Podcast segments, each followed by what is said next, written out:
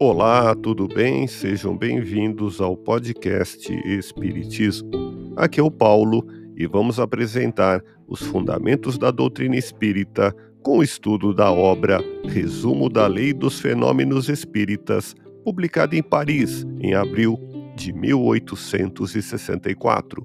Você pode encontrar também na Revista Espírita Jornal de Estudos Psicológicos do mês de abril de 1864. Acompanhe as explicações de Allan Kardec em Resumo da Lei dos Fenômenos Espíritas, capítulo da Manifestação dos Espíritos.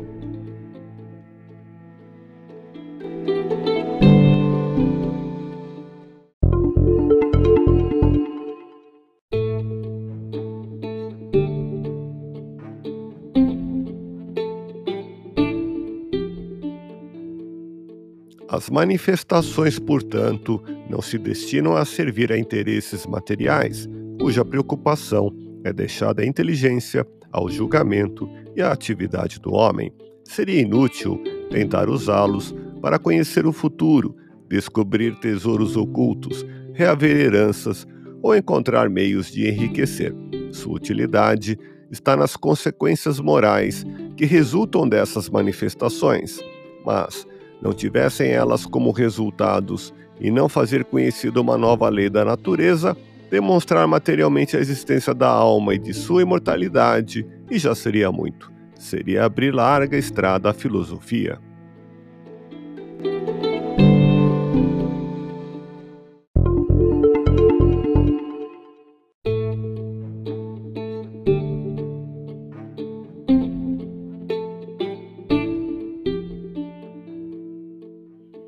Por estas poucas palavras, pode-se ver que as manifestações espíritas, seja qual for a sua natureza, nada tem de sobrenatural ou de maravilhoso. São fenômenos que se produzem em virtude da lei que rege as relações do mundo corporal com o mundo espiritual, lei tão natural quanto a da eletricidade, da gravitação, etc. O Espiritismo é a ciência que nos dá a conhecer essa lei como a mecânica nos revela a lei do movimento e a ótica da luz.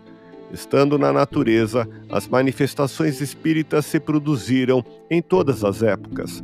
Conhecida a lei que as rege, ficam explicados inúmeros problemas considerados insolúveis.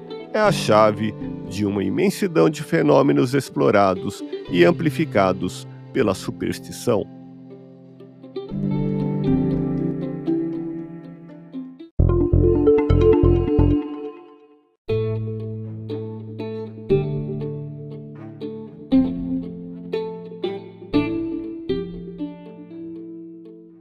Afastado completamente o maravilhoso, nada há nesses fenômenos que repugnem a razão, porque vem tomar lugar ao lado de outros fenômenos naturais.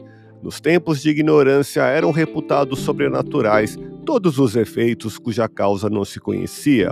As descobertas da ciência restringiram sucessivamente o círculo do maravilhoso. O conhecimento dessa nova lei vem suprimi-lo. Aqueles, pois, que acusam o Espiritismo de ressuscitar o maravilhoso, provam por isso mesmo que falam de algo que não conhecem. Ouça podcast Espiritismo. Agradeço sua audiência, fique na paz do Cristo e até o próximo episódio.